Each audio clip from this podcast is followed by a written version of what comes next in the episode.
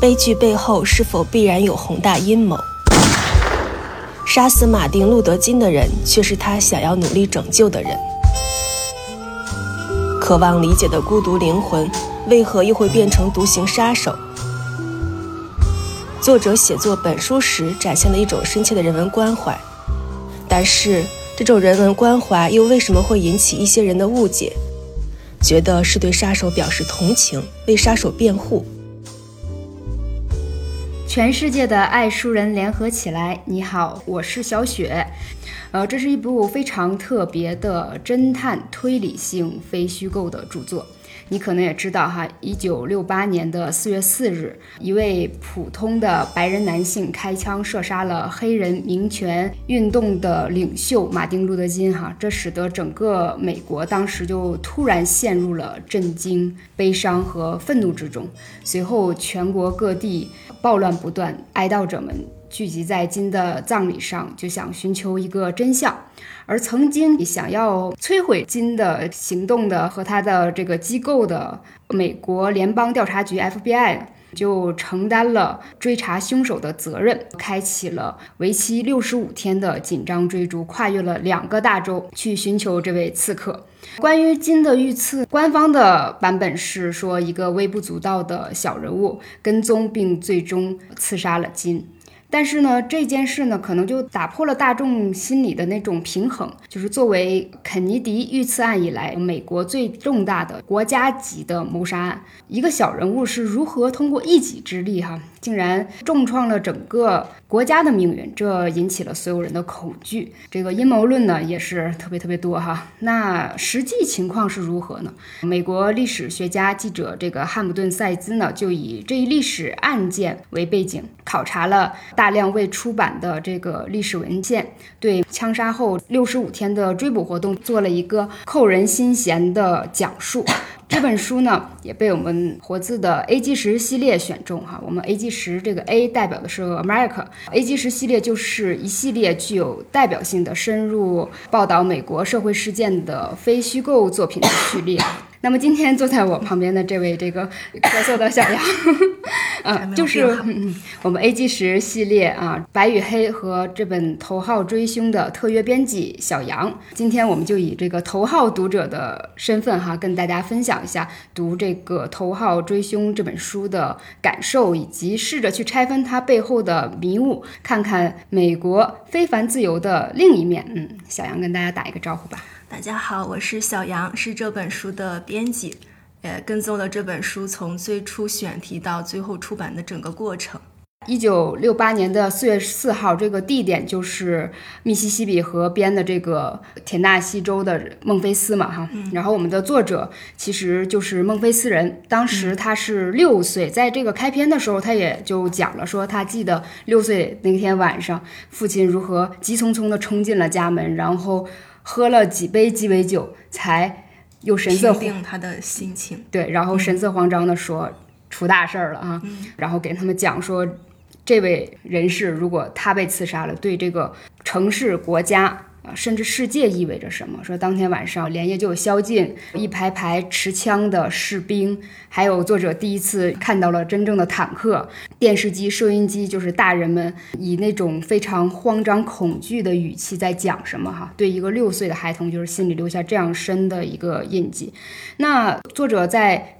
写完这个开篇之后，呃，正式的引入这个的时候，就是从一九六七年的四月二十三号第一个日期，呃，从这个日子开始写，然后你就觉得这个作者好像就是像打开卷宗一样，把各色的同时代的人和环境就抽出来铺展你的面前了哈。嗯，那我们今天就先聊聊这个国家级的谋杀案是桩什么样的案件，就从破案者啊，FBI。他的这个在其中的尴尬来谈起吧，哈，因为这里面好像有一个双重的矛盾，一是在这个刺杀案的案前和案后，案前这个 FBI 是几乎要滑入到 二十四小时监视这个金的这个地步了啊，但是呢，这个案件发生之后，他又不得不承担这样的身份，甚至这个案件最后侦破了之后，也是 FBI 这个史上的一个高光时刻。嗯嗯，然后另外的一重矛盾就是 FBI 内部的胡佛和克拉克两个代表的这两派人。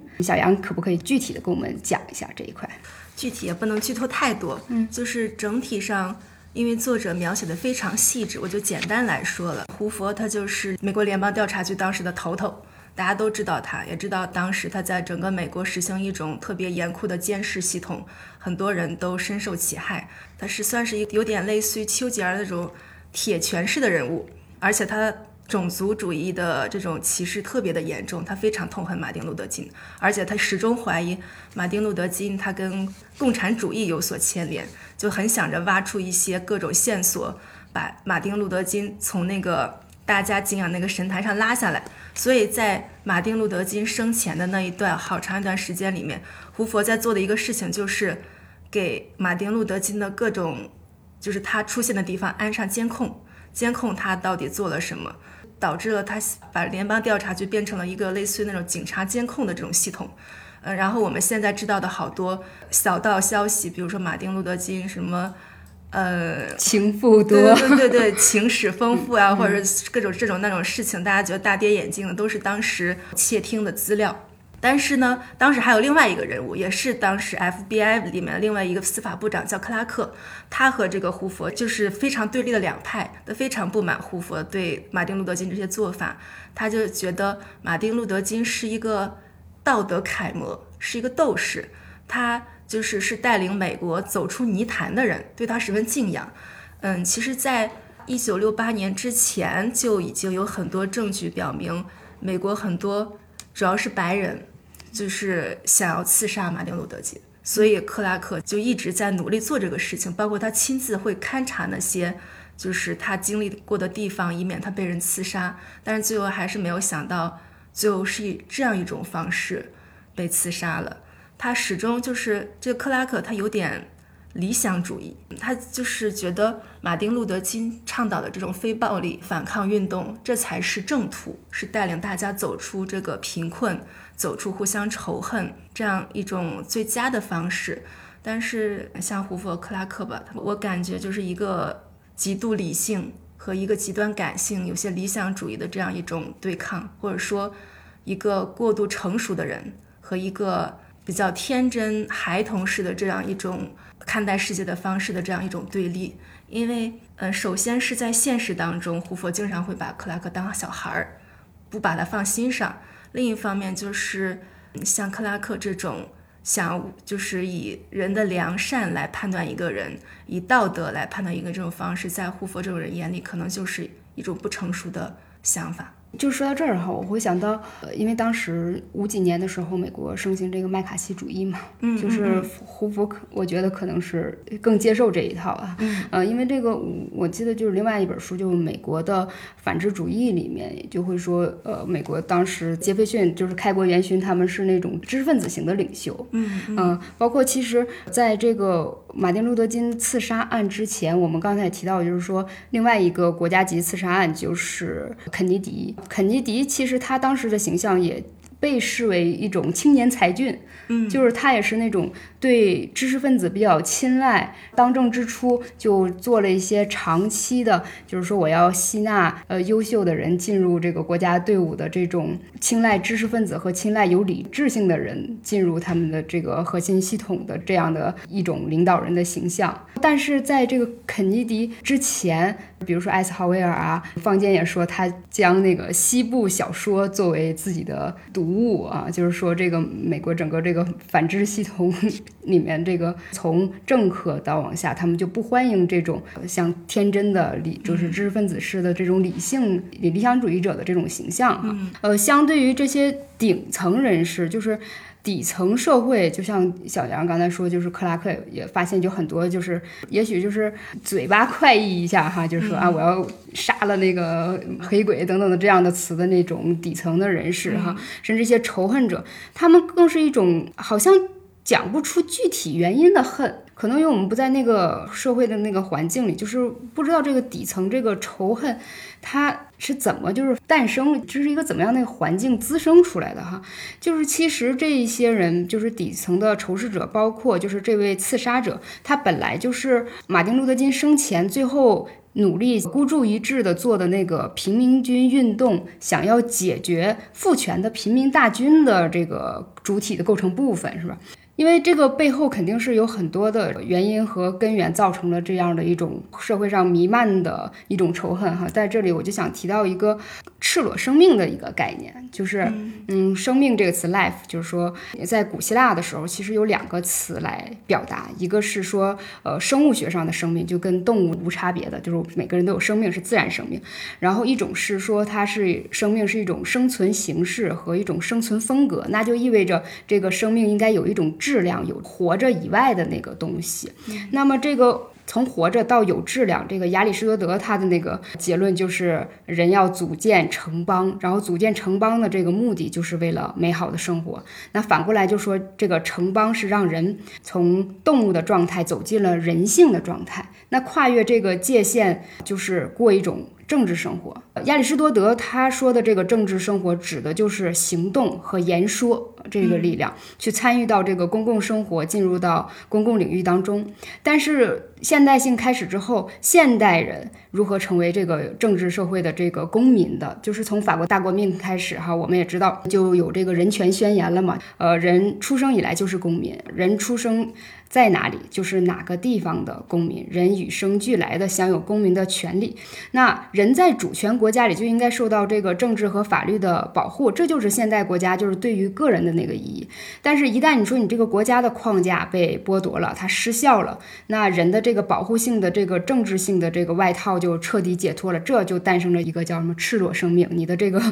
政治外衣被剥掉了，你变成赤裸生命。提到另外一个人，就福柯，他说那个种族主义就是说从。从生物学的这个角度来划分，说，呃，人的人口类型是有高低的哈。这个种族主义它表现的不是传统的说不同种族之间我们意识形态有分歧就就罢了，而是一种你死我活的这种状态。就是说，像我觉得这个低等的人群种群，它不存活，它死的越多，我。就会更强壮，我就会更精力饱满，我就会更能繁衍。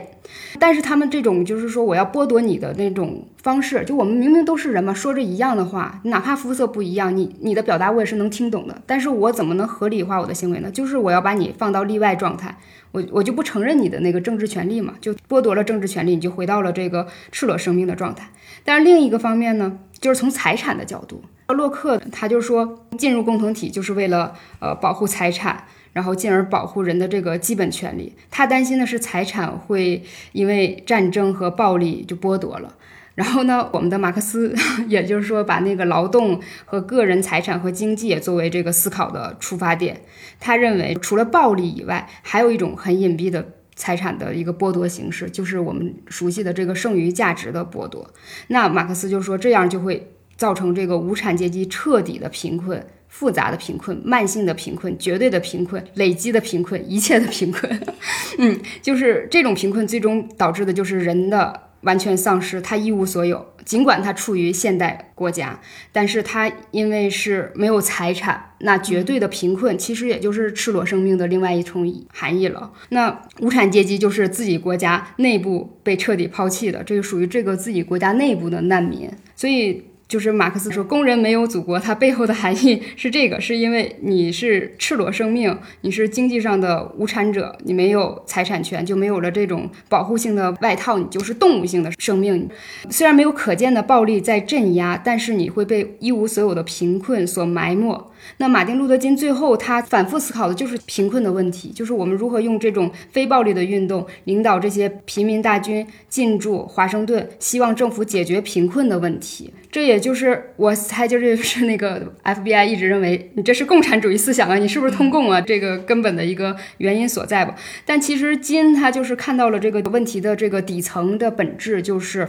问题就在于资本主义嘛。那底层可能对于这种仇恨的根源是一种无知的状态，有可能哈。小杨，你如何看待这种仇恨的由来呢？这个我可能说的远了一点点。刚刚可 能讲了好多学术的理论，但是就是我理解的，可能这个赤裸生命的概念，呃，也挺契合这这个问题的。我觉得这种仇恨的来源就是一种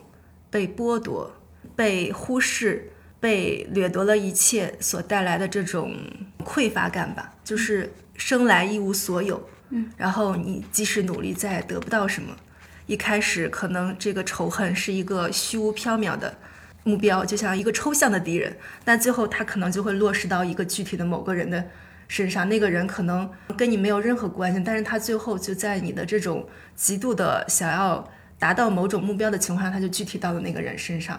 其实我读完这本书，就是因为这本书。一边在写马丁·路德·金，一边在写当杀掉马丁·路德·金的这个凶手，他整个的这个从他小时候到后来种种种种这样好多详细的描写吧。我首先有想到了我以前看过的一部电影，叫《出租车司机》，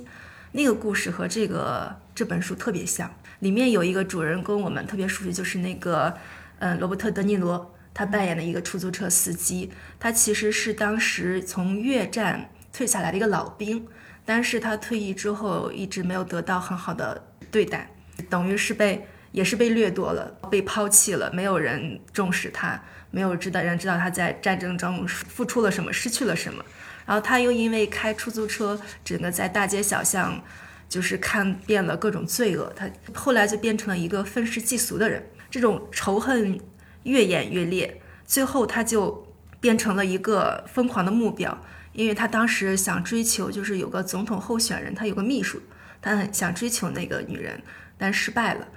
于是他这种愤恨就转移到了这个总统候选人的身上。他觉得他杀掉这个人，他就达到了他的目标，然后他的仇恨也得到了宣泄。就这么一个故事，其实就和这个故事里面刺杀金的这个凶手，这个刺客，他的逻辑很一致。他就是因为。呃，后面我们可以再展开，因为种种他的种种仇恨没有得到宣泄，最后他就不知道就怎么就觉得杀掉马德路的金，他的人生就圆满了，他的仇恨就得到了释放，就是这样一种释放通道。其实那个电影放映的时候是一九七六年，是在越战的刚刚结束的第二年，这是其实是一个很微妙的时候时间。我们之后可以再聊一聊马丁路德金去世后带来的种种影响。就是这种仇恨跟当时那个时代有很强的关系，很多人都是这种被抛弃的一种状态。当时这个电影啊甚至还造成了一个现实的一个效仿，有一个青年也是因为觉得看了这个出租车司机大受震动，但那个青年叫什么叫约翰辛克利，他决定要刺杀里根总统，他也是因为喜欢一个女人不得，最后他就决定要把里根给杀了。这是一个现实模仿电影或模仿艺术的一个范例。而里面这个杀死马丁路德金的这个雷，他其实也和那个青年差不多，他是从小浸润在这种悬疑小说里，他其实很渴望以这种方式达到他自己的一种人生的成功。他就是一个被坏书影响的一个人啊，对，也不也不能说是坏书，就是他读到了另另外一条道路上去。对，但是作者写的这个笔触之间当然也是客观哈，但是他说那里面我还是觉得。你不能说他是嘲讽吧，但是你你会知道无稽之谈的感觉哈。这个写这个心理控制术，这是他都已经翻烂的一本书。但是那个写那本书的作者其实就是个整形大夫，嗯嗯嗯。然后他那种观点，只不过就是说啊，不要思考，你只要去行动就可以了。就一行动，一旦把自己推到那一步，嗯，你就会怎样怎样。但是没想到他把自己推到了一个。不复还的道路哈，就是把整个国家也都推到另外的一个境地里去了。嗯，这种仇恨文化，它就浇灌了，就是这种具体的一个行刺者哈。我们在这里知道，这个作者是从很多那个材料当中拼凑和描绘出这个人，他变成了一个非常非常丰满的一个形象。这个形象不光是说采访了他本人，但是知道他那个最后，他就喜欢。玩一种游戏，就是我不给你看到我是真正的谁，就是他有一些话里面当中有很多都是虚浮的哈，虚伪的。那这里就是作者还是最开始给了他一个画像，嗯，甚至可以说是一类人的画像，比如说他是这个华莱士的这个选票，他们的这个选民叫仇恨集结号，直言说一些。笨蛋和疯子才会就在街上疯狂的想给他拉选票，这样的人。关于他的这个行刺者的这个形象这一块，呃，小杨是不是可以跟我们呃具体的说一下？他这个形象也是慢慢一点点浮现的。嗯，我们呃，我也看了一些，有些读者读了这本书的反馈，就一我一开始有点不明就里，就觉得这本书为什么一上来介绍一个跟马丁路德金毫不相关的人物，就是有点懵，类似于。但其实这是你往后读就会慢慢发现，这个人就从头到尾贯穿始终。一开始你可能觉得他这谁呀？然后后来慢慢的他就变得越来越具体，他做了什么，为什么要做这些行动，然后在之后你发现他做这些事的动机，他是这样呈现出来的。我其实觉得很有意思的是，他这个慢慢浮现的过程，中间有一段很有意思，就是他刺杀马丁路德金成功之后，好多人觉得这是一个巨大的团伙作案，没有人想到是一个人。但是这个 FBI 当时还挺给力的，他做了很多这种信息的比对，找了各种各种证据，最后发现就你只有一个人，然后去追踪，最后还找到了这个人的照片，把他发到了网上，啊，好多人就开始猜测。媒体上 那时候也没有网，网上对说错了，网上 对发到了各种报刊上，就还发了各种通缉令，好多人就各种各种猜测都开始来了，各种阴谋论什么的，就是说这个人是谁？怎么可能就这么一个人杀了马丁路德金呢？不可能，他肯定背后有一个巨大的团伙。呃，有两个特别有意思的猜测，一个猜测是觉得他是当时一个很有名的著作，我们都听过叫《阿特拉斯耸耸肩》，是那个安兰德一个著名的美国小说家他的作品，当时就写在五十年代吧，一九五七年大概那个时候，这个作品里面有一个非常有名的人物叫约翰加尔特，这本书特别厚，一开头就说约翰加尔特是谁。但这个人呢，就有点反动，就是感觉是那种形象，一出场他就是等于带领整个美国民众走出这种文明的束缚枷锁，想要推翻这些文明的秩序。然后在书里是被呃塑造成了一个救世主，带领大家走向就是每个人自己求得的那种幸福吧。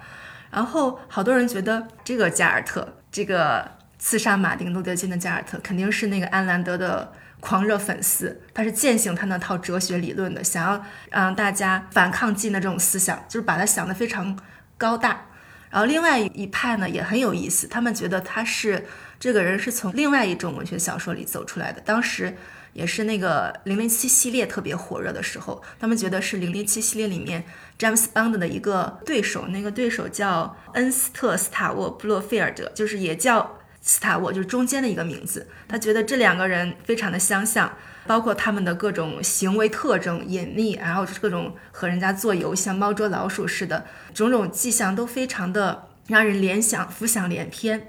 觉得背后肯定是有一个类似于像《零零七》里面那种幽灵党那种庞大组织。然后当时不管是政府里的人员还是普通人，每个人都抱起了艾兰德的书，然后抱起了那个。零零七系列的书开始在里面一句一句的画词儿画句，这个是不是他的某某种证据？这个是不是和他很像？就是感觉有点搞笑，现在看来。但是大家当时就很狂热，因为觉得这个人怎么可能做到这些呢？就很神秘。当时大家也觉得这个事情非常的不可思议，所以想找到某种能够解释的原因。但是后来，慢慢的这个 FBI 在追查。他调查了各种人，想要问出各种证据，是不是后面有一条巨大的团伙作案线条？最后发现只有他一个人。然后采访了各种跟凶犯有关的他的家人的各种记录啊之类的，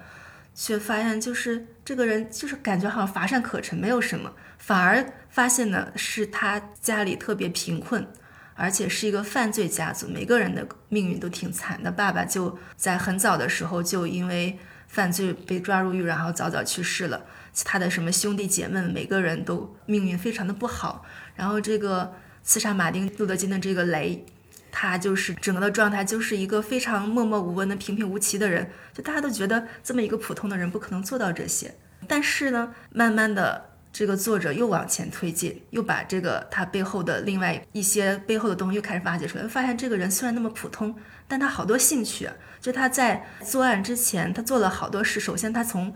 监狱里逃了出来，他逃了出来，干了好多事，去学舞蹈、学调酒，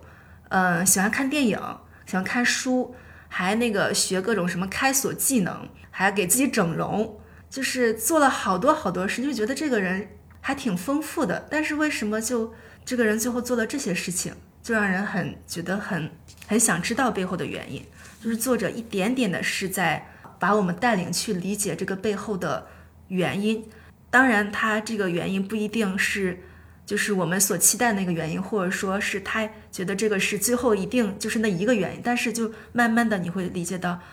他做这些事的行为动机，原来这个人他其实做这些事情，他觉得。他其实是一种很迷茫的一种状态，跟当时的时代氛围有关系。就是他仇恨，但是他不知道在仇恨什么。他想做成很多有意义的事情，但是他也不知道那个意义如何去实现。他其实是一种不知道自己是谁，迷失了自己。慢慢的，我们就发现这个人是这样的一个形象。嗯，就是用了很大很大的比例。我每个人看的话，就是视角可能就不太一样哈。我在这里就会感觉是从生活方式和这个社会系统，就是造就他一类人的那种画像似的，就是在描绘一个人。比如说刚才小杨说，他这个生活是一个那个丰富的这个状态啊，嗯，这个丰富他做的这这些行为，其实再往背后挖呢，又觉得呃，就是你看了这个书的时候，就觉得他。一些目的里呢，除了代表生活式的、娱乐式的一些，哈，就是说跳舞和整容，有一些呢，其实也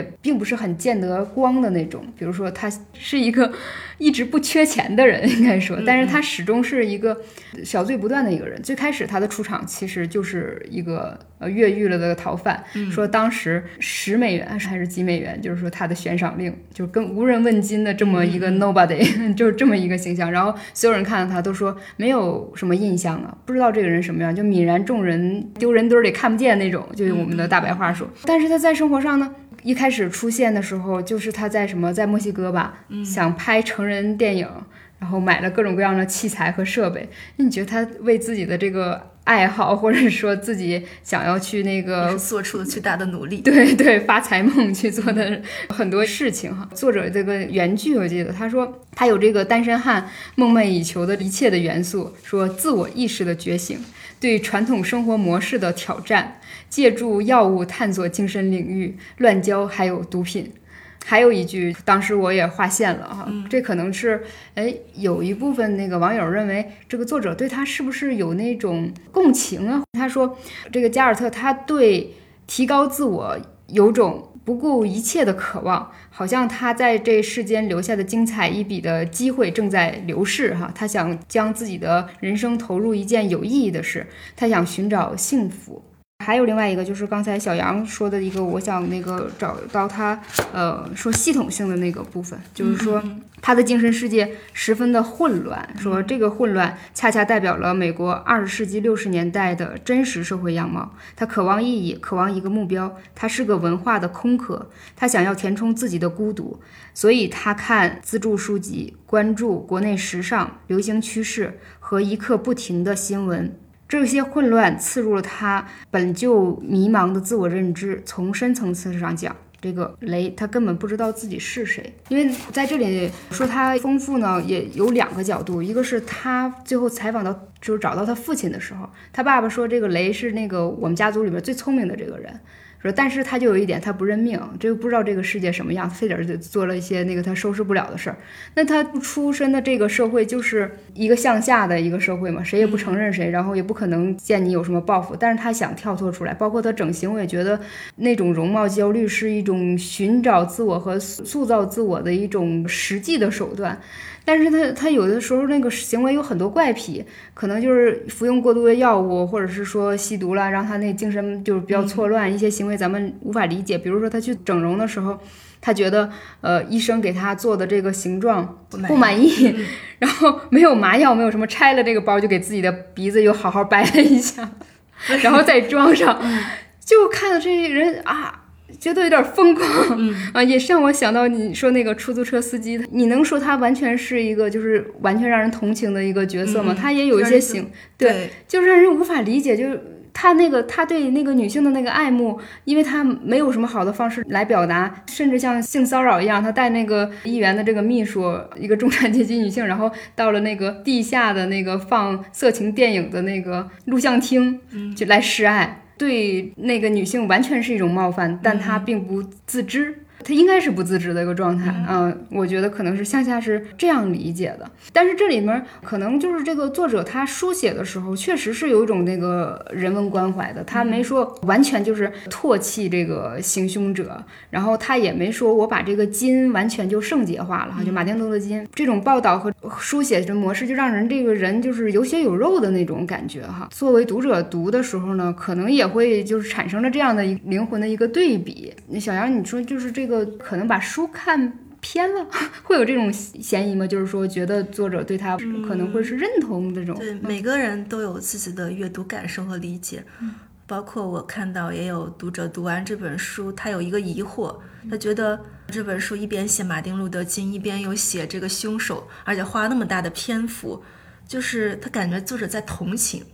是同情这名刺客。但是我的一个阅读感受，以及和其他人交流的是，我们又觉得这不是一种同情。其实我想，就是可以用另外一个来解释，就是有一个剧，就或者说有一个问题叫。为坏人辩护这件事情是坏的吗？或者是为坏人辩护是就是不是你就是坏人？大概类似于这个问题。这个问题在那个有一个我们前两年特别火的剧叫《我们与恶的距离》，那个剧里面特别火。里面主线线索就是一个叫王氏的律师，他要为一个当时被大家都认为应该千刀万剐的一个凶手的人辩护。那个人无差别的杀了很多。就是小孩子，还有就是好多无辜的平民，大家都觉得他应该千刀万剐了，就是不明白为什么这个王赦这个律师要给他辩护，为什么？他这不是在为人渣辩护吗？你不就是个人渣？所以好多人不明白，一上来就是给他泼粪，特别不满，包括他的岳父岳母等整整都是对他有很大的意见。但是慢慢的这个剧情展开，我们就发现其实。他辩护是有他的原因的，一方面他是从法律的角度来说，他觉得每个人不管你这是你是好人还是坏人，你都有自己基本的人权。他为他辩护，并不说让他就是逃脱法网什么，这是在维护一个是法律的公正正义。另一方面，他觉得他做这个事情其实是想他想知道为什么他要这么做，然后大家都想着快快的把这个人弄死。当时政府也是为了平息大家的怒火。很快就执行了死刑，他为此还和他家人大闹了一场，大家人也都不理解他，他就不理解为什么为什么要这么快的就以一种为一个人判死刑的方式来平息大家的怒火，他觉得这是一个是违背法律，再一个就是不合情合理。就是假如我们我们自己有一个认识的人被这样的对待了，我们会当然不会每个人都经历这些，我们会怎么样样的感受呢？他就觉得。这个问题他是他想知道的，因为这个人死了就再也没有人知道了。我感觉跟这个作者的一个书写这个的原始动机有点相似，就是作者很想知道为什么这么一个人，我们都觉得普普通通的人，最开始看起来也没有什么巨大的危害，就这么一个普通的人，他把马丁·路德·金给杀了，他为什么会做这些？他又为什么会成功？然后我们对这些事情的反应，整个社会等等等等，他其实想。想要为大家找一个真相，但是他这种真相并不是大家所想要那样。所谓的真相是一个凶手，或者说一个罪案的最后的落定，给他判一个盖棺论定的结论，不是那样的。就是我觉得作者他是想要在追寻真相的过程中，告诉我们这个真相没有我们以为的那样只有一个或那么简单。他想是带领我们去思考当时的那个时代。我觉得是这样子，所以说他可能会在这种人文的笔触里面让大家觉得他是在同情，但是其实他是在追溯他的原因。嗯嗯，其实，在书里，作者也不光是通过他人之口，甚至他自己也会总结到说，这个凶手他还有一个帮凶，但是这个帮凶不是。阴谋论式的后面有一个怎么样的组织和机构，而是一种无所不在的这种仇恨文化。加尔特唯一参与的这个 政治的活动，作为这个白人男子，他有一个选票嘛，他帮了一些朋友，唯一交换的条件就是说你们几个都去给那个华莱士给我投选票去。然后他支持的这个华莱士，其实就代表着那个年代，就六八年左右，他竞选时候宣扬的那种种族主义的那些思。想就是这些后果，到底是不是他这些影响？那我们不能直接说，因为他没说你去刺杀谁或怎么怎么样。但是种族隔离的这种政策，他们那种很激的那种状态，形成了这种炙热化的一一种环境。他就在寻找这些迷茫又野心勃勃的人，说我干点什么能让大家记住我。他其实当时有太多太多这样的人了，就是像刚刚一开始那个克拉克，他调查的就至少有一千两百个人，就已经要准备杀死他了。就是不是，即使不是这个加尔特，也是另外一个加尔特。甚至他在杀了他的时候，他表现那个状态，让我们有一点恐惧。他说。嗯，抓我吧，无所谓，给我找最好的那个律师，一定会有人支持我的。事实上也是，有些人就在域外给他筹款，甚至他觉得自己这种行为会被一部分人所褒奖的。嗯啊，但是他真的不知道他惹了多么大一个祸。这个书里面所写的，一九六七到六八年一个时代哈，我们像开篇说了，是他第一个时间段写的是六七年的四月二十三号，一直到这个呃金去世之后。后所有的这个善后啊，还有这个追捕到这个六十五天结束的这些过程，这一年里面，我们看的这本书里，就是觉得历史的褶皱被打开了。这真的是一个震荡迷茫的一个时代哈。黑人民权运动里的内部，他们也有分化，就是隔阂在不断的加深，不断的在造成各种各样的分裂。哪怕在那个金的他们这个组织内部，也有像金为代表的这种。将领的牧师，衣服将领子的那个绅士一样的牧师，和这个花衬衫青年，就是那些非常激进的，对金的这个非暴力行动颇有微词的这些激进的想崇尚暴力的这些年轻人啊，他们这些分化也让金当时疲惫不堪。我记得我看这本书的时候，我我有一段就落泪了，就是因为金唯一一次。情绪不受控了，就是在他们这种辩护当中冲出门去，然后对着呃一个追上他的那种激进派的一个小年轻就说：“好，你们没有这种组织化的思想，你就想在这个世界里筑出你自己的成功的一个小天地，你可以，你这么做吧，但求求你，你别带上我。”从方方面面来说，我觉得这是完全的一个绅士哈，一个甚至一个有点先知式的预判美国社会的这么。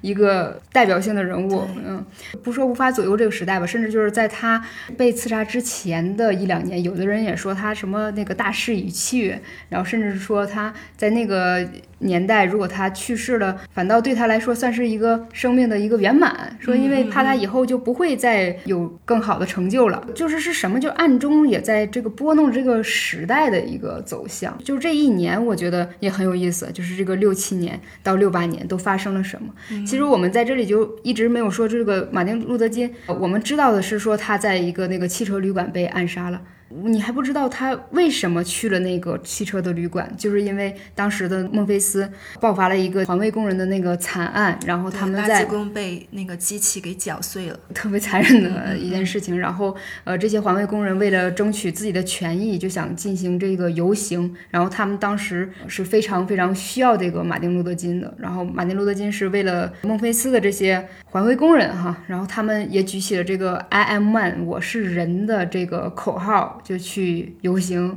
就是在这一块儿，怎么我们一起梳理一下，可以说一下这个年代。嗯，其实我也不知道该怎么回答这个问题，怎么在影响着呢？其实我们也不知道，可能现在看来是一个必然的举措，在当时就是一个很偶然的一个小小的活动，一个动作。当时报刊在报道这件事情的时候，引了当时有个英国哲学家罗素，我们都很熟，他说了一句话，说金遇刺的这个案件只不过是美国。后来一系列暴力事件的预演，因为美国已经没有那么多的财力、物力、精力来支撑越战，然后也无法来解决最底层人民的贫困和痛苦了。我感觉就是这么一种吧，可以作为这个问题的一个注脚，因为这个事情是必然会往这个方向发展，但是它在这个时候就突然断裂了。可能很多之后很多年才会发生的事件，一下在这个时候一下子就爆发了。包括可能这么一个小小的举动，影响了很多历史事件提前或者错后。像当时金被刺杀那天晚上，本来那个当时在任的那个美国总统约翰逊，他其实是要跟另外的人去谈判的，他们想要签订一个越战休战协议，把这个越战尽快就是他也无力负担了，是个泥潭，想要退出来。但是因为这个事情，这个就被搁置了。当时是一九六八年，然后我们现在知道越战是一九七五年才结束的，这又是延续了有七年。但假如当时金没有被刺杀，然后这个约翰逊去做了这个谈判，是不是越战就可以提前几年结束呢？我们不知道，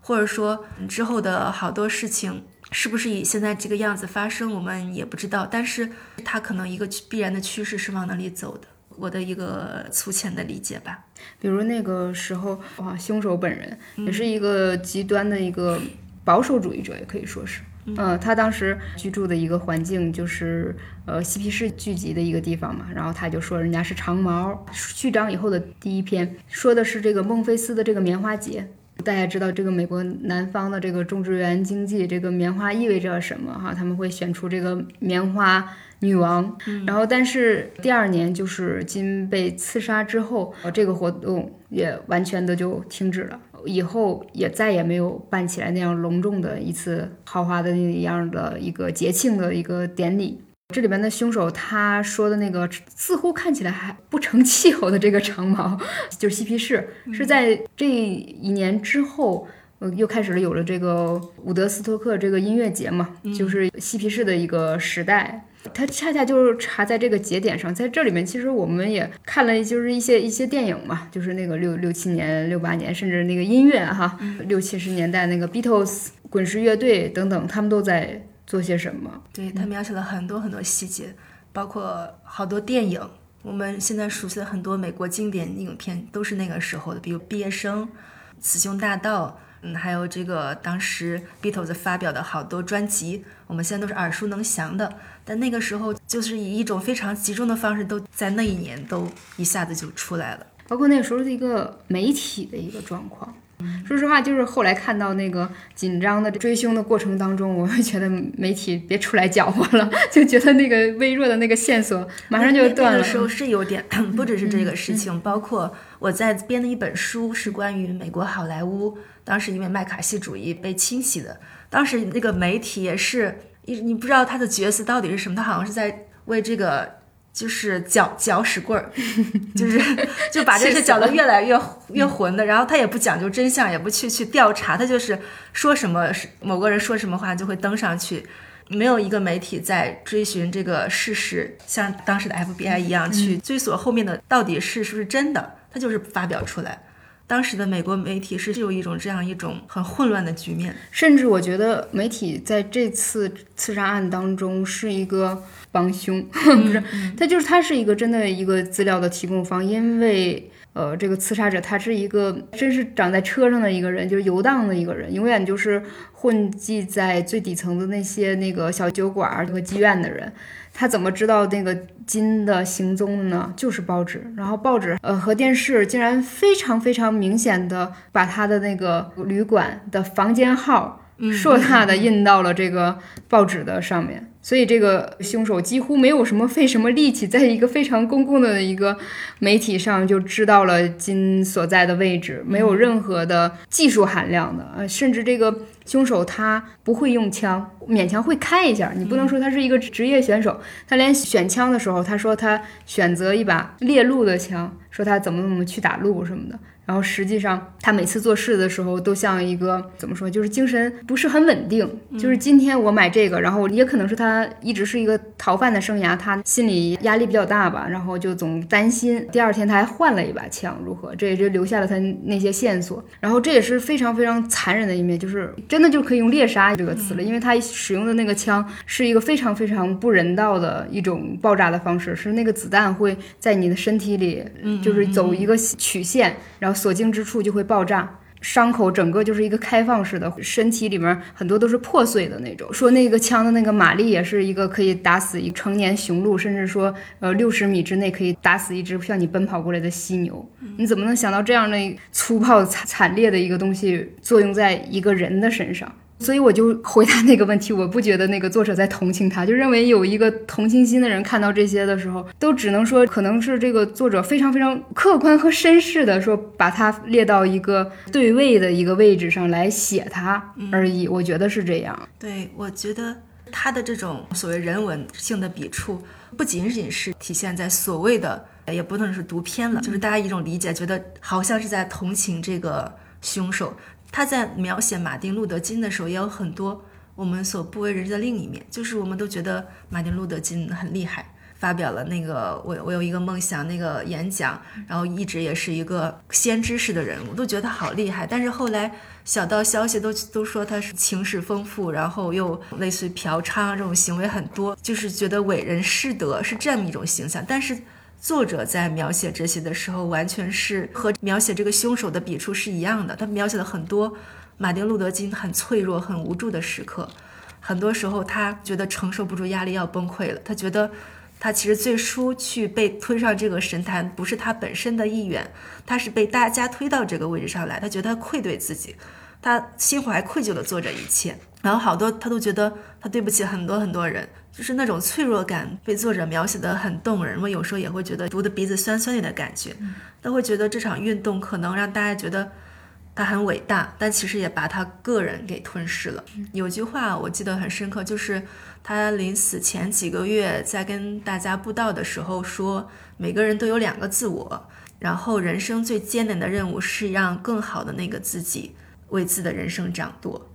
就是可能他呈现在我面前的是他更好的一个人，但是他的另一个脆弱的那个自己其实是没有被看到的。然后作者把这些都给呈现出来了，就他利用一切的资料。去还原这个人背后的那些脆弱和无助的时刻，我觉得这个是很厉害的。嗯，我自己说一个可能强烈价值判断的一个语言哈，我会觉得作者写人性化的金是把它还原成肉身。嗯，因为如果只提马丁路德金的那些地位、作用和他的理念的话。就他太圣洁了，我会觉得。啊，比如说他当时对越战的批评哈，这约翰逊就是最后因此也没有出席他的那个葬礼嘛，因为他直指就批评政府哈，就说这个世界历史上最不正义的战争之一就是说是越战，因为这场战争它强化了整个军事产业，强化了我们国内的反动势力，然后严重危害了国家命运，而且让我们在世界面前成为了一个目中无人的国家。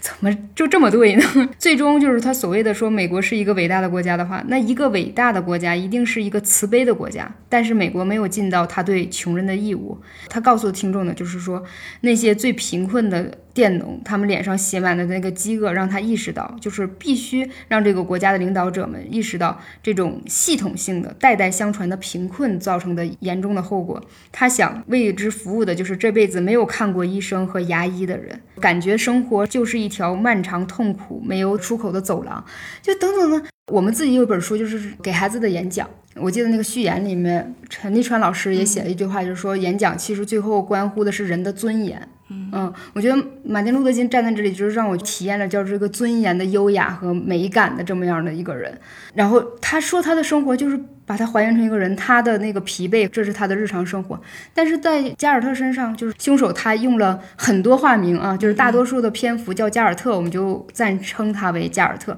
他除了私人的生活，他没有别的生活了。他没有参加政治性的公共的正面的生活，他在这个城市里留下的痕迹就是大家不记得他的脸，但是这不是说过错，也不是说他不引人注目，这就是一种罪，而是说他每到一个地方，就是嗅觉非常灵敏的，就要钻到城市里最黑暗的角度。呃，虽然他在最黑暗的角落里最脏乱差破旧，然后充满毒品和混乱的那么一个环境里，永远都干干净净的。嗯，他那个干干净净又又是值得让人就想一下，为什么？也许呢？也许他对自己的所谓的那个急切性想要成功的例子，在一个更有上升通道的一个国家里，他可不可能成为另外一个人呢？嗯，我觉得可能作者在这里之所以就是大篇幅的在写这些的时候，让你体验到有些共情时刻的时候，是在说这个。对，包括就是刚才那句马丁路德金的话：一个人有两个自我，一个更好的自我，一个是另外一个更黑暗的自我，就是哪个掌舵的问题。其实我在当初介绍这本书的时候，我就很快的就想到了一个角色，就是那个蝙蝠侠里面有一个角色小丑。嗯，是那个诺兰拍的第二部里面叫《黑暗骑士》。蝙蝠侠系列里是以哥谭市来作为背景，其实就是一个美国城市的一个化身。当时他整个城市都很绝望，他们有一个大家的一个希望，叫哈维·登特，是一个大家看来一个完美无瑕的、光明无限的人，承载了这个城市所有的希望。但是这个小丑他就是只是轻轻的一推，做了一点点的事情。就让这个哈维·登特从一个绝对的，就是一个完美的好人，走向另外一个极端，他变成了一个坏人。当时很震撼我的一点就是，影片用了一个形象化的笔触，就是包括他的脸也被烧坏了，一半是像骷髅一样，一半就是正常的他。然后当他呈现正常的一脸的时候，你会觉得啊，这就是我们的希望。当他把另外一个脸别过来的时候，你会觉得怎么会如此的丑陋、黑暗？绝望就是充满了恐惧那样一种状态，就是它呈现了一个人从这样一个自我和另外那样自我一个瞬间转化的一个极端的例子。但像这本书里面这个马丁·路德·金还有这个凶手，他们其实只是这两个形象的各自的一个选择。金走向了一个更好的一个方向，但是像这个加尔特，他慢慢的就走向了另外一条道路。作者用这个两个很长很长的篇幅的比对，其实呈现的是这样一种人生的分野，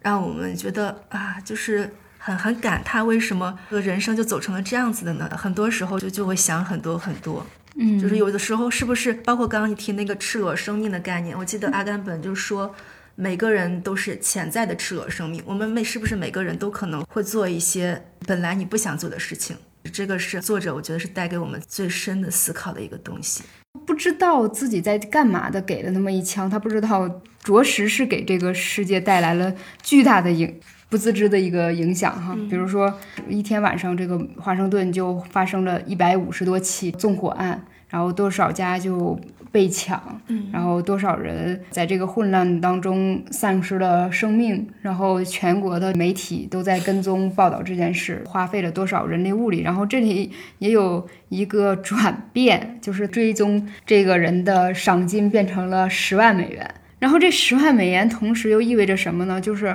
孟菲斯这些环卫工人，他们耗尽了几个月的这个努力，罢工了好几个月，甚至祭献了这个马丁路德金的这个生命。他们最后得到的，除了一个条文上的一个协议，给的唯一的实打实的薪资的提升，是一个商人捐赠的六万美元，就相当于每一个清洁工每天的时薪增加了不到一美元的金额。就平息了这场运动和这个这个这个这个对罢工，嗯，然后这里我当时还记了一下，这位老板就是那个水宝宝和美宝莲的这个 老板，六万美元，还是一个就是社会一个公益分子拿出了这个钱，但实际上悬赏这个凶手拿出十万美元。他着实啊，成功吸引到了注意力啊。今此后其实造成的社会的影响，就是情绪以外，甚至其实影响到了这个文艺界嘛。比如说那个当年的那个奥斯卡，嗯嗯，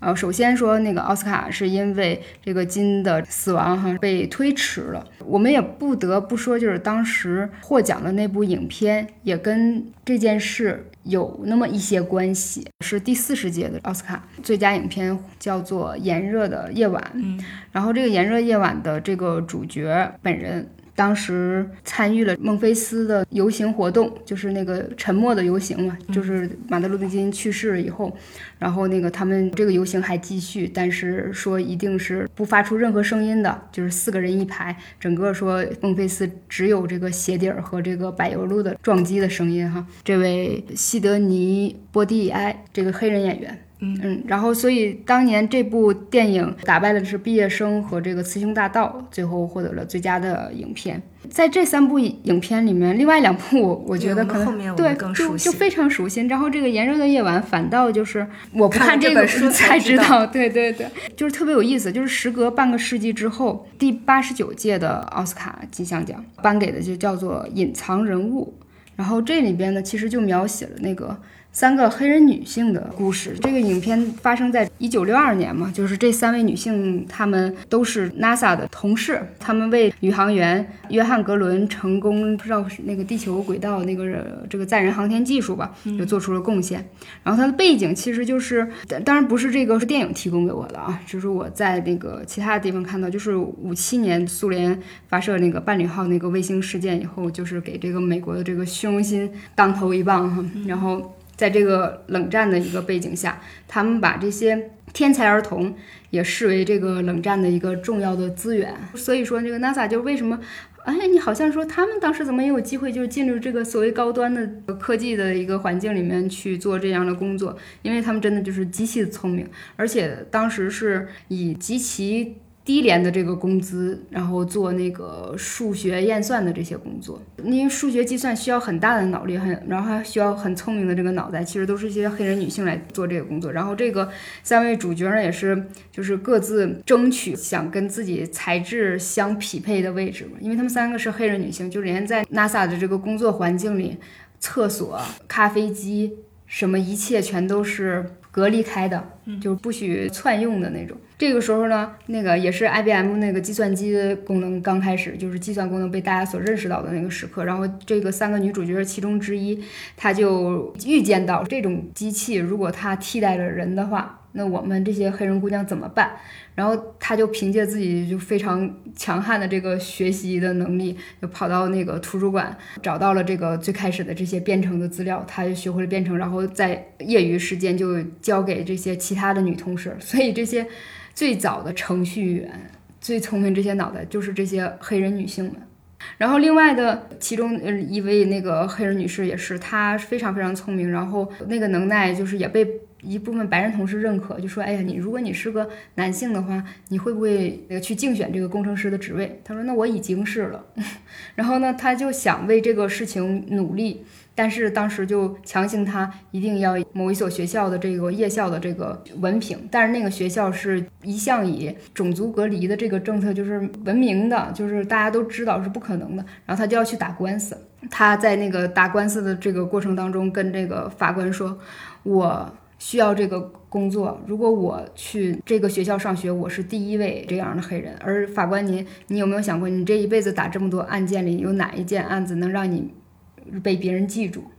然后那个法官一想，哎，那我就做一个第一个吃秤砣的人吧。然后这个女士得到了这个上夜校的机会哈。这个片子整体来看像个爽片儿，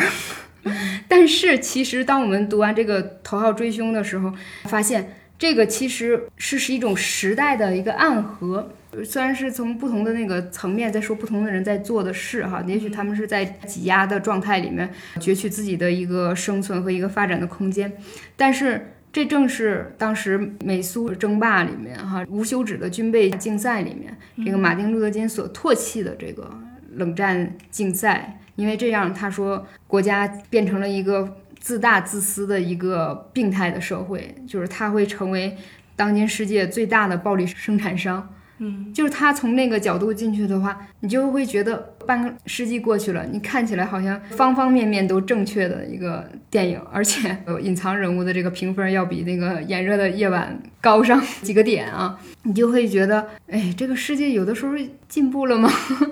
嗯，当然你也不可能以以这种线性的这个进步论来评定历史哈，但是就会在这个时候让人想到很多，嗯。就是读完这个书，我自己一直有一个想法，这个也许我们也得不出什么具体的结论，但是我很想在这里跟小杨探讨一下，就是好像这个历史进程当中伟大的人哈和这个普通人之间，它究竟是一种什么样的关系？就是在这桩刺杀案当中呈现的，就这个历史是偶然的、混沌的、不明就里的，就那么发生了，但是它发生之后呢，好像又看起来又有了一些必然的结果。但是就可能是不是因为有的时候我们不相信普通人的这个力量，不相信一个默默无闻的人他能撬动某一个杠杆，所以阴谋论就就此诞生了呢？我也只能说一点我的感受，我感觉这和就像一战的发生很相似，一个塞尔维亚青年我杀死了当时到那里的大公，然后就开始了数年的一战，然后。马上又为二战埋下了祸根，二战又连绵了那么多年，就是我们现在就看来觉得当时那个青年他成功刺杀了大公，这可能是个偶然的举动，但是现在看来又是必然，就是和像加尔特刺杀马丁路德金。可能是一种同样的一种历史的发展趋势，就是当时社会已经紧绷到了某个时候，大家都想着通过刺杀来实现自己的某种理想，或者说那个达成某种目标。但是发现其实好多好多人都是这样子的，最后就只有那一个人做成了这个事情。那个人是偶然的吗？我们其实问的是那个那个人，那个人当时在那个时候是不？但其实从更大来说，其实可能是一个。必然发生的结果，可能在另外一个平行世界里，马丁·路德·金他一直到他老年安享晚年，可能这是一个历史的故事。然后在这个故事里，马丁·路德·金早早的结束了生命。然后这两个历史有什么不同，我们也不知道，我们无法设想。我感觉就是就有点像一个故事，我们猜不透它的开头，但是我们猜中了它结尾。有点像这样，但是就不像那个什么《大话西游》里面，我猜中了那个 一周人，我猜中了开头，没有猜到结尾，正好是反过来。这是一种怎么说历史的有意思的地方，也是它很残酷的一个地方吧。尤其是金死后，我感觉不知道这个是不是就是选了这么一个节点，就是在一切都在下坠的年代里，选了这么样一个人来写，造成了这样的一种。联系的感受，嗯，你就觉得他死以后，这是六八年以后，这时代河流就开始分叉了，就有着不同的走向。可能在这里来说的话，就可能是这个民权运动的一个走向哈，这是一个比较具体的。包括他说的这个华盛顿贫民军，当时也是比较潦草的一个收场，因为其他的这个组织里的内部的人都不会有今这样。呃，有组织能力，然后这样有魅力。呃，前面也有很多具体的细节，就是他已经很疲累的时候，大家已经觉得内部的人担心的不得了，觉得他快完了的时候，但是一旦他看到了。民众一旦看到了那些等候他的人，他的那个精神气质就每次都有如神助一样，瞬间就充满了电。对，然后就去发挥成那个样子哈。这个呃问题可能放诸于自己的身上的话，有所秉持吧，自己坚持那个自己那一块。但是具体怎样，还是在这个时代的暗流里跟着一起涌动的这种感觉。但我们就是不可否认，就是像金这样的人太少了。嗯，就是很珍贵，所以我们才感到惋惜。如果他没有被杀害，会不会历史有另外一种样子？我们就很盼望这样，嗯，另外一种结局。对，其实我们这本书因为以前是叫《地狱猎犬》嘛，我们自己的这个书名就转变了一下。这个头号追凶其实是因为有一个本土化的意图吧，是吧？因为《地狱猎犬》这个概念就是对我们来说不是很熟悉。嗯，是。本来它直译这个名字叫 Hellhold on His Trail，就是这个其实是有一个圣经中的当中的意象，就是守护地狱之门的一只猎犬。然后呃，它有很多变身，比如说像我们比较熟悉的那个什么黑狗 Black Dog，然后就是它的一个形象的画质。还有好多神话里面，什么那个北欧神话里面都有这么一种形象，就是守护地狱之门。或者是追逐那个，就在你后面紧追不舍，有一种有种这样的紧迫感。但是就是他在呈现这样的时候，我们一一开始就叫地狱猎犬的时候，会有点不明所以，这个形象跟马丁路德金有什么关系？会有这样一种错愕感。它不像像英文的语义关联那么的强烈，大家都读圣经，一下就知道这个形象是代表什么意思，所以做出了一些调整吧。包括这个其实追凶跟它的原意还是很相符的。之所以叫头号追凶，就是因为这整个就是一个头号案件。然后这个加尔特也是被全国当时美国全国人民当做一个头号通缉犯来看待的。这是一个举国之力来，事实像这个美国联邦调查局，他也从来没有这么细致认真、这么全力以赴的去破获这样一桩案件。几乎当时投入了美国历史上最大的人力物力了，至今也可能是最大的一场追捕。有另外的一本书哈，叫威林佩帕的这个叫阴谋，说是刺杀马丁路德金。然后我们自己的这个头号追凶呢，叫马丁路德金刺杀谜案。那就很有意思。这个前一本书我们提到的，它叫是阴谋，它是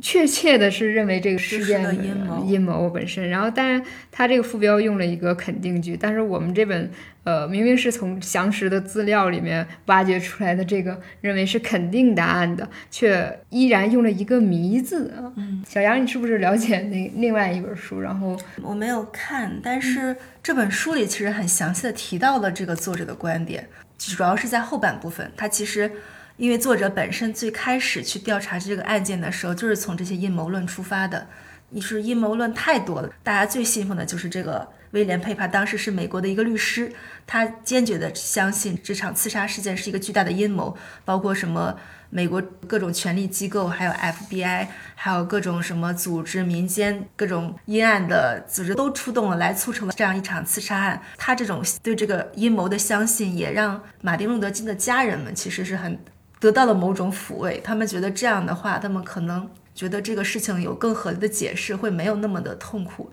他那本书作者提到了，他研究的时候就发现，他其实这些东西最后会发现，他可能。承载的太多了。你如果要按照他的这个逻辑来承认的话，会发现很多线索都要完美无瑕的拼接上，就是每个时间点或某某个链条，他们都是就是完美的顺承下去的，然后才促成了这个行动。但事实上不可能这样子。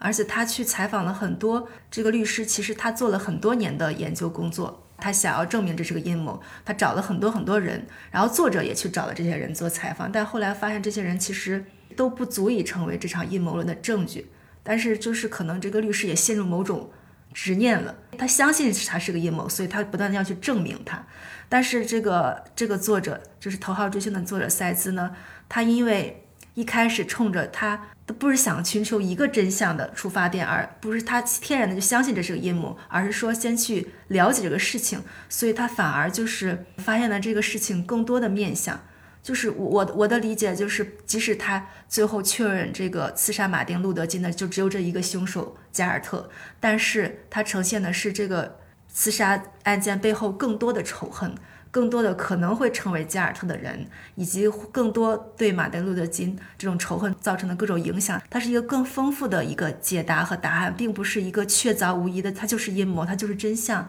这样一种。解答思路吧。如果我觉得这两本对看，应该是一个很有意思的一个阅读感受。嗯嗯，而且就我们单本书来说的话，哈，厚厚的一本哈，只有三十七万字吧。三十多万字，但是你看它的时候会特别快，就是怎么说，有点像看电影。对，然后我会感觉啊，它像一个 HBO 那种那种剧，集集都像一把钩子，就是 hook 抓住你哈。我在里面觉得它是用一种那个蒙太奇的那个手法，就像我开始说，它像打开了一卷一卷的卷宗，但怎么把它们就是联系在一起呢？作者有的时候轻轻的某些笔触，就是让你想哭呢，就是很很感动哈。你要读下去就知道，他这个简单的某一个句子，就让很多主观的这种情绪和这种压迫感、紧迫感在里头。比如说那个呃，这个故事它是从那个前一年开始写起嘛，就经历了一个就是漫长的一个冬天哈。差不多已经是十八章了，这个故事你就知道，就是推展开了，你你都知道这个凶手是谁了，你就眼看着他一步步去做这个事情。当他去买枪的时候，他那个里面说了一句话，前面后面都是句号，春天正式来临了。嗯，哎呀，但是你看着特难受，你知道他离着那个金的那个死亡可能也更近了。我我也我也再再次表白一下这个刘婉婷这个译者 啊，翻译的就信达雅吧，我觉得就是这一个小句子就把那个气氛也烘托出来了。这是作者写的也很好。春天，你一起去寻找生命的一个状态里，一个人去买一把猎枪，他要去杀一个人。然后一切都在四季轮换的这个自然里悄然的震碎你的感觉，嗯，包括他，他有很多这种四季的一些融入这个笔触里面，他还写过那个当时下了一场大雪，然后整个孟菲斯全变白了，这样一种你会感觉好像是悲剧来临的前兆那么一种感受，觉得心里面五味杂陈，有很多很多这种笔触，我我也有时候会读，觉得鼻子酸酸的就。就那种情愫很很细微，对，不知道怎么就击中了你。对，而且他怪不得就是他六岁的时候，这个孟菲斯本地的这个人，在他肌肉和这个身体记忆里留下了很深邃的东西。就是我我。不知道他们外国人写作也会有这种什么情景交融，也会有这么 就是情景交融式的那种写法。我觉得其实是可以用这个词来概括的。对，然后他这个资料详实得当，那几乎就不用说了。他最后就是那个注释就十来页之多。然后啊，这当然是其实这只是很简短的呈现，对，它更多的就没有出来了。其实是。就是他用了好多，就是什么历史资料、现场档案，嗯，包括那些密不示人的，就是国家档案，还有他还用了好多年去采访，就是花费了大量精力。我们甚至不知道为什么他为了查一个大家都觉得已经板上钉钉的事实，你为什么要费那么多力气干这些活？你要你要干嘛？但是我们读完了会很感触，觉得他做这个事情是值得的。嗯，就是很多时候他很多让你觉得。你人性中最深刻的一面被唤醒了，然后你就不自觉的会有更多的想思考。哎，我我我是我是有很多感触的，有些句子我就很，包括他写当时金去世的时候，呃，两个女人抱在一起，像一对括号，把这多年的痛苦都包在了其中，就是很形象，我觉得就很很很神很神妙的笔触。对，然后这里面。好像有还有一章专门就叫那个三位遗孀，嗯，那其实他是想说这三位遗孀就是都是那个刺杀案的这个国家级的这个遗孀。又回到这本书这个主题，为什么变成一个有这种刺杀历史的一个国度？以前在发生，现在还有这种可能不断在重复在发生。这样这种土壤，其实我们真的应该就是再去。突然想起弹幕的一句歌词，就是那个生活里的错误总是在。同样的错误总是在重复，有种这种观点，你就就觉得，啊，怎么一旦一直在发生同样的事情，然后所有的故事的版本都是一样子的。嗯，无非是一个被侮辱、被伤害的人，他走上了一条不应该不好的路，然后最终做出了导致了一个巨大的悲剧，都是无非是这样的一个版本。我是一种衷心的感受，就是如果想弄清我们的现实，有的时候真的要去那些经典的历史著作里面去寻找一些答案。嗯，比如说你如何你认识当下，也许。你可以去从这个马克思写给我们无产阶级的这些《资本论》里去认认识核心在哪儿啊，包括就是说这个社会的这种粗俗化，给你自己的思考设定一个界限，就是资本主义强力的包裹的这么效果，也是他们他们需要达到的一个目的哈。包括我们的 A 基石系列吧，像小杨正好编撰的这几本书哈，包括白与黑也是这些。这个系列的第一本书其实。是一个整体的一个基调，叫白与黑嘛，其实就呈现了两个世界的分裂，然后通过这个两个分裂的世界，它其实预示了很多后来的事情。也包括小杨手头也正在编辑的一个呃四千万美元的努力，这个是个是另外另外一个编辑编辑的，嗯嗯，这我们 A 级其实系列现在就是已出的有三本吧，还有那个就是止痛编的也还有好多本，对，就是止痛读完的那位编辑啊，他也正在编这个四千万美元的奴隶。我估计如果这几本书就是都读下来啊，就是会对整个的这个黑人民权运动和这个在不同的历史阶段发展出这个。脉络和样子和他们究竟是有解还无解的，你都会得到自己的一些答案吧？啊，就是因为我们这个纪实书系，它是跟现实密切相关的。嗯，我我最感触的一点就是，我往往最初翻开它的时候，以为就就是一个很宏大的命题，就是以一种宏大史观的这种心理来先去进入它的，但到最后，我都是被那些最细微的细节都打动的。很多次，就这本书，我是被很多细节打动了。像我，我在编的另外一本书，是讲那个麦卡锡主义时代被清洗的好莱坞的那些编剧、导演们等等他们的故事，讲了一部非常重要的电影《正午》。我读那本书的时候，就真的是哭了很多次。就是你能看到，在一个那样一个时代下，就是好多人他会强迫你说一些。虚假的话，或者你言不由衷的话，或者让你背叛你的朋友，啊，其实你并不想背叛，但是你不想背叛，你就因此会，你会丢掉你一生的饭碗，就是流离失所。很多人都在这个时候摇摆不定，有的人干脆一点就选择了我，我就要面包，我就要钱，我不要朋友，不要感情了，然后他反而过得可能舒服一点，虽然被人骂，但是他很干脆。但好多人可能很犹豫不决，我到底是要维护我的朋友，到底还是要我的面包，是要我自己活，还是我们一起都都不火？然后这样摇摆的那些人是最悲惨的，他们最后什么都没有得到。然后你看的时候很动容，但还有一些人，就是不管外界怎样捶打他，让他一定要你一定要跟他划清界限，一定要说他的不好。但是有些人就一直没有说，就即使他反对对方的观点，我觉得你你你们所倡导的是不对的，但是我觉得你这个人好，我觉得你人不错，你做的事情是对的，我不会为此说任何坏话。然后有的人就坚持了下来，就觉得。啊，还有这样保持这样清醒的善意和正义的人，就觉得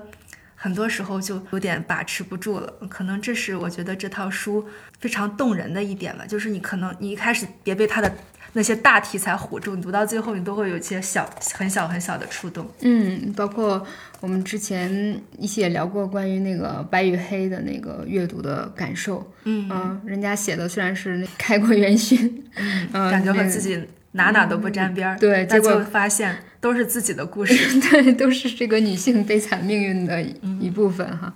这本书呢，你可以当成一个非常好看的内容来看。我自己来看的话，就会觉得你一旦看了就停不住的感觉，嗯，就它真的。通俗意义上的好看 就是很好看，因为它本身在它刚开始出版的时候，好像在美国啊，当时原版出版的时候，大家都会觉得这像一本惊悚小说一样。但是呢，呃，它同样呢也是一部安魂曲啊，它追思的是一位伟人最后的日子和他经营的运动的终章。但是呢，也同样呢，呃，你哪怕当你一个充实自己的读物。也不失为一个很好的一个选择，有所收获，不是说我有一种捧读的那种敬畏之心，是我觉得一本好的作品是你读着读着自然就有了那种敬畏之心。不是我希望是只要你读就会有这样的效果，我只是呃头号读者先读了而已哈，读了罢了。然后也希望大家